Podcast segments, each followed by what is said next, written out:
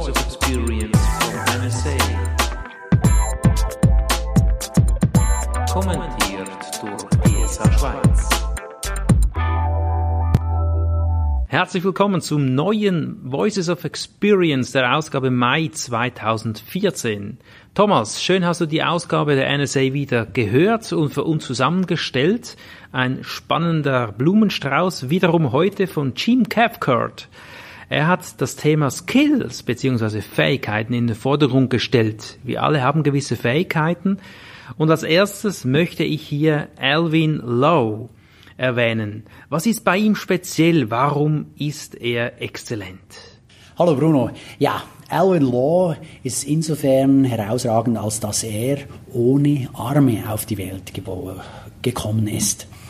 Jetzt könnte man sagen, ja, äh, er ist trotz dieses Handicaps oder eben gerade deswegen ein Top-Speaker geworden. Er ist Mitglied in der Hall of Fame in der kanadischen Speakers Association, hat ganz viel Erfahrung auf der Bühne und teilt seine Erfahrungen als Redner. Jetzt im ersten Moment sagt er natürlich, ja klar, die Leute ja, starren ihn fast schon an, wenn er auf der Bühne ist. Auf der anderen Seite gibt er ihnen zu verstehen, dass Schwierigkeiten sind dazu da, überwunden zu werden. Und oft ist er mindestens der Meinung, und ich pflichte ihm dabei, dass schlechte Dinge bringen uns zu den guten Dingen. Also erst wenn irgendwo Widerstand entsteht und ich diesen Widerstand überwunden habe, habe ich wirklich was gelernt. Mhm. Er sagt dann auch, ähnlich wie dein neues Motto von deinem neuen Programm, Bruno, ja, Vorstellungskraft ist stärker als Willenskraft, äh, dass es eben auf die mentale Stärke drauf ankommt. Mhm. Also, ja, andere Leute können noch so viel schwatzen, noch so viel sagen, oh, das geht nicht, oder, oh, der ist doch nicht gut, oder was auch immer. Aber hier, wer die, diese, diese mentale Stabilität an den Tag legt, der hat Erfolg. Wenn er damit umgehen kann, mit Schwierigkeiten, dann wird er es erreichen können. Und wenn es so jemand, der keine Arme hat, erreicht, ja, was können wir dann mhm. erreichen? Ja, das stimmt, das stimmt. Die Körpersprache ist eingeschränkt und es braucht dann natürlich eine exklusive oder exzellente Dramaturgik in der Stimme und im Thema. Und das fasziniert. Toll. Ja, das war auch dann der Grund, weshalb er zu Beginn seiner Karriere nicht gleich die Bühne gesucht hat, mhm. nicht gleich das Fernsehen gesucht hat, sondern mhm. ganz im Gegenteil erstmal am Radio zu hören war. Mhm. Und derjenige, der den Originalbeitrag hier dieser NSA Voices of Experience Ausgabe hört, wird feststellen, dass er hat eine super starke Stimme. Mhm. Schön sonor, tief, kräftig. Das ist ein Hammer. Also ich wünschte, meine Stimme wäre auch so. Also gilt es da mal vielleicht auch ins Original reinzuhören. Unbedingt. Außerdem hebt Alvin hervor, wie viel ihm diese Organisation NSA, National Speakers Association, gegeben hat. Weil gerade da sind Leute, die positiv denken, die diese Einstellung haben, man kann Dinge erreichen, nicht so sehr an sich an Problemen aufhängen, sondern nach Lösungen suchen. Als nächstes hat Jim Cathcart Ford Sykes interviewt. Er ist Ex-Moderator von Voices of Experience und er hat viele Tipps und Tricks verraten für mehr Erfolg. Was hat er denn dazu erzählt? Er sagt, es ist wichtig, sich darauf zu konzentrieren, dass die Kunden eine Lösung kaufen wollen. Viel weniger als einen Redner, viel weniger als einen Trainer, einen Coach oder einen Berater, sondern es geht wirklich um eine Lösung für ein Problem, das die da haben. Und das mag so einfach klingen, nur ich war auch schon in dieser Situation, dass ich da nicht so richtig den Fokus gelegt habe. Dank dieses Gedankengangs fällt es mir aber einfacher, eben zu überlegen, was ist denn meine Kernkompetenz? Was kann ich wirklich gut? Was ist der Mehrwert, den ich meinen Kunden mitgebe, damit sie ihre Probleme lösen können? Mhm, mh. Stimmt, einen guten Fokus, ja. Jetzt Ford 6 sagt auch, er bezeichnet sich nicht als Redner, Trainer, Autor oder was auch immer, sondern er bezeichnet sich auf Englisch als Business Growth Expert. Okay, zu Deutsch? Also Experte für Geschäftswachstum. okay. Ja, das mag jetzt gerade nicht, nicht so sexy auf Deutsch klingen, aber es geht eben genau darum, dass er schon in dieser Bezeichnung versucht zu übermitteln, dass es um das Geschäftswachstum geht und das wollen dann seine potenziellen Kunden. Genau. Und das finde ich ganz spannend. Und in meinem Fall habe ich mir dann überlegt, aha, hm, in meiner Signatur im E-Mail steht bisher mhm. Speaker, Trainer, Coach, Autor, Rhetorik-Europameister. Ja, das sind alles nur Transportmittel für das, was ich den Leuten dann mitgebe, meinen Kunden. Mhm. Ja, stattdessen habe ich mir mich inspirieren lassen, mal als ersten Versuch, ja. mich neuerdings zu nennen, Experte für professionelle Präsentationen. Ah, das klingt spannend. Das weckt Interesse. Ich hoffe. Ja, gut, toll. Ja, und jetzt kommen natürlich bei dieser neuen Bezeichnung vielleicht auch plötzlich mehr um Aufträge. Du bist schon gut positioniert, dich kennt man schon. Wie ist denn das, wenn man plötzlich Mitarbeiter einstellen muss? Dazu hat Sachs auch ganz eine interessante Sache mitgegeben. Und zwar, schöne Alliteration, und zwar sagt er da, es geht darum, bei der Arbeit to make something, also etwas zu machen, oder to market something, etwas zu vermarkten, oder to manage something. Also alle drei Worte beginnen mit M. Und hier kann meistens nicht jeder alles. Also insofern, wenn man dann jemanden einstellen will, sollte man sich jemanden suchen, der etwas besser kann als er selbst. Jetzt vor Sex macht er einen kleinen Schätz über sich selber. Er sagt dann, ja, bei ihm war das ganz einfach. Ja, super. So von wegen, er kann wenig gut. Ja, das stimmt natürlich nicht. Aber trotzdem, er hat auch seine Stärken und Schwächen. Und er hat dann jeweils darauf geachtet, dass er diejenigen Personen einstellt, die seine Schwächen ausgleichen können. Insbesondere mhm. auch die Dinge, die er nicht gern macht. Genau. Gut, dann achte ich auch mehr darauf, dass ich Dinge noch mehr delegiere. Ich denke, im Delegieren an andere Menschen kann ich mich ja freischaufeln, um meine Fähigkeiten zu leben. Jim Cathcart hat Monica Wofford interviewt und sie ist Expertin im Assessment Tools Bereich, also Fragebogen Tools. Was kannst du dazu uns sagen?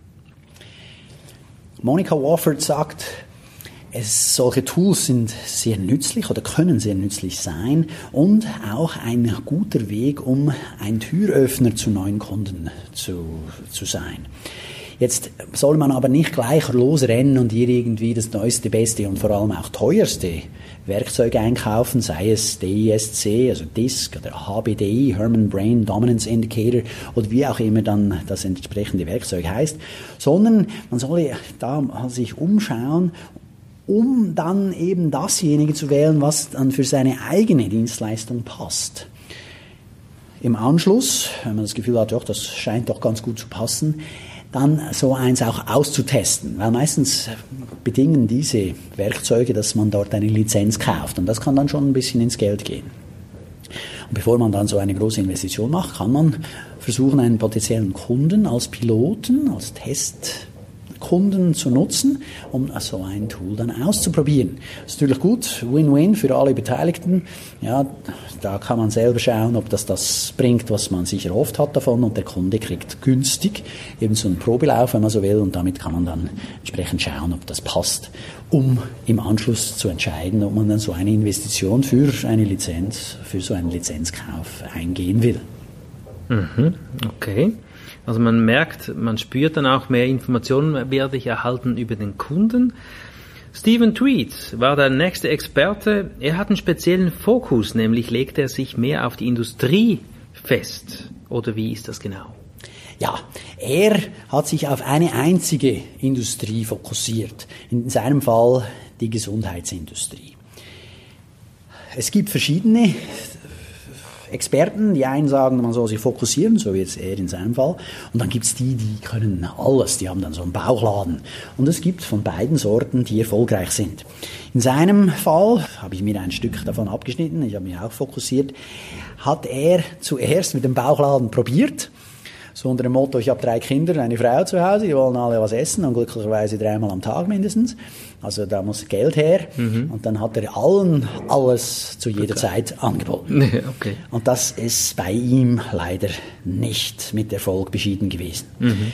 Er hat dann aber ja, über die Zeit hinweg eine Industrie gefunden, eben die Healthcare Industry, das mhm. Gesundheitswesen, in dem er heute ein Top-Experte ist. Auf dem Weg vom Bauchladen zum total fokussierten Industrieanbieter hatte er zwischenzeitlich noch einen zweiten Fokus. Und das finde ich auch ganz interessant, weil es wiederum an mich selbst erinnert. Und zwar hat er gesagt, okay, ich wohne hier in meiner Stadt und ich nehme einen Zirkel, eine Karte und zeichne einen Kreis von 100 Meilen rund um meine Stadt, wo ich auch Kunden bedienen will, auch wenn sie außerhalb dieser speziellen Industrie liegen. Mhm. Ein großer Vorteil ist, man muss da nicht so viel reisen, genau. nicht so viel Zeit im Stau verbringen und kann entsprechend seine Nerven schonen. Sehr schön gesagt. Das kann man übrigens auch mit Google Affiliate machen. Man kann dort auch die Kilometer oder Meilen eingrenzen, Werbung in der Region von deinem Business, wo du arbeiten möchtest, begrenzt auf 10, 20, 50, 100 Meilen. Ja, Stau stehen, das ist natürlich wundervoll, wenn man im Stau steht, kann man diesen Podcast hören. Thomas, ist eine gute Idee von uns, das oder von dir zu übersetzen von Englisch ins Deutsche.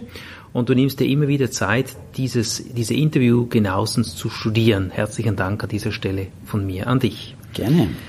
Charlie China hat sich auf das virtuelle Training spezialisiert und da nimmt mich natürlich Wunder, was Jim Cathcart aus ihm rausgekützelt hat. Beim virtuellen Training, das gibt nochmal zusätzliche Möglichkeiten zum Live-Training. Insbesondere wenn es um die Vor- und die Nachbearbeitung von Inhalten geht. Also ich bin, und das ist mein Kommentar, der Meinung, das kann nur gemeinsam eingesetzt Erfolg bringen. Virtuelles Training ist super gut, wenn es darum geht, ja, jemandem zu sagen, hey, schau hier, dieses Themengebiet werden wir anschauen. Und der Betreffende kann dann die Sachen rauspicken, die er noch nicht kennt. Also er kann ganz gezielt zugreifen. Wohingegen bei in einem Training wird er auch da sitzen müssen bei einem Thema, was er schon kennt. Also es könnte die Gefahr oder es besteht die Gefahr, dass der dann abschaltet.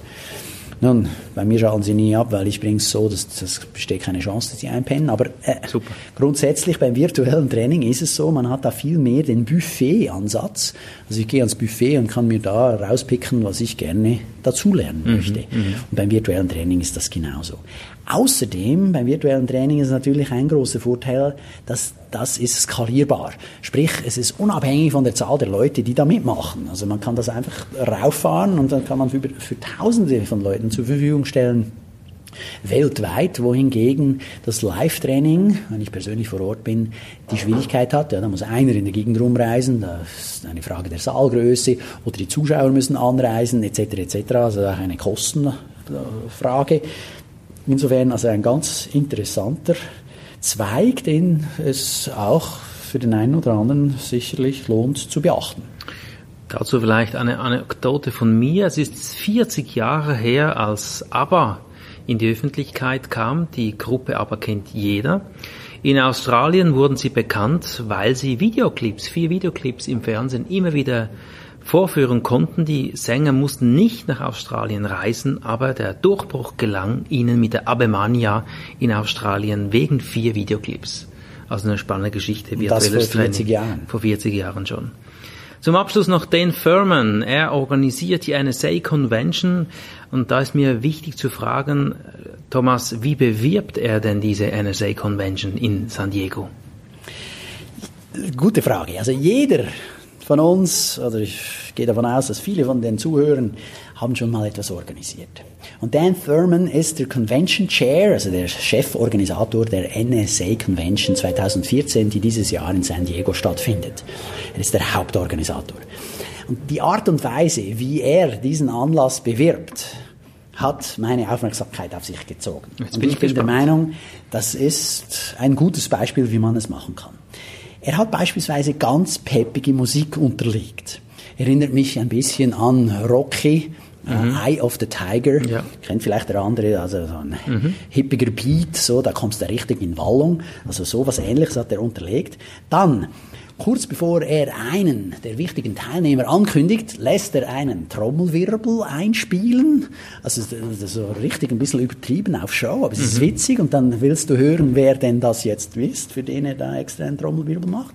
Das Ganze wird mit einer guten, für mein Dafürhalten, guten Geschwindigkeit gebracht. Also da kommt mhm. Schlag auf Schlag, kommt da Zeug. Also der weiß, wie man spricht und zwar schnell. Also wie ist der Maschinengewehr geschossen, das gefällt mir gut für diesen Anlass. Mhm. Top Soundqualität. Mhm.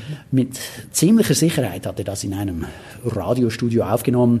Das versteht man bestens. Es ist super gemixt. Also da ist auch ein Profi am Mischpult gesessen, der das da zusammen geschnitten hat. Dann, äh, dank dem, dass er in der NSA ist, hat er natürlich die Besten von den Besten, die er da ankündigen kann. Ja, mhm. Einfach die Größen der ganzen Szene. Das ist auch das Schöne jetzt bei uns im deutschsprachigen Raum, bei der GSA. Da haben wir auch viele, viele von den Besten, mhm. die uns von der Bühne runter erzählen, dann jeweils an unserer Convention, wie man es noch machen kann. Dann ein Punkt, den er natürlich nicht vergisst, ist, wie ist der Nutzen fürs Publikum? Hm, Klassiker, aber auch immer gerne wieder vergessen. Und dann zum Schluss im Appell finde ich besonders interessant, wie er dann sagt, nach der Convention wird es zwei Sorten Leute geben. Die einen Leute, die da waren und die anderen Leute, die gerne da gewesen wären. Sehr schön gesagt. Ist das witziger? Das ist gut, das ist toll. Ja. Wunderbar. Und dies können wir gleich erwähnen. Kommt, meldet euch an die Convention an. Kommt vorbei hier auch in Deutschland, Österreich und der Schweiz. Gut, Thomas Kibwit, ich bedanke mich. Als Präsident hast du da wieder tolle Leistung erbracht. Ich bedanke mich für diese wertvollen Tipps. Mein Name war Bruno Erni. Kommen Sie wieder mal an einen öffentlichen Abend der GSA, der GSA in der Schweiz. Schauen Sie vorbei auf der Internetseite germanspeakers.ch für die aktuellen Termine. Hast du noch was, was du loswerden möchtest, Thomas? Ich freue mich immer, wenn jemand persönlich vorbeikommt und ich ihm die Hand schütteln darf. In diesem Sinne, ich danke dir, Thomas. Mach's gut. Es Tschüss. war mir ein Vergnügen. Danke dir, auch dir. Alles Gute und unseren Zuhörern ebenso. GSA Schweiz kommentierte The Voice of Experience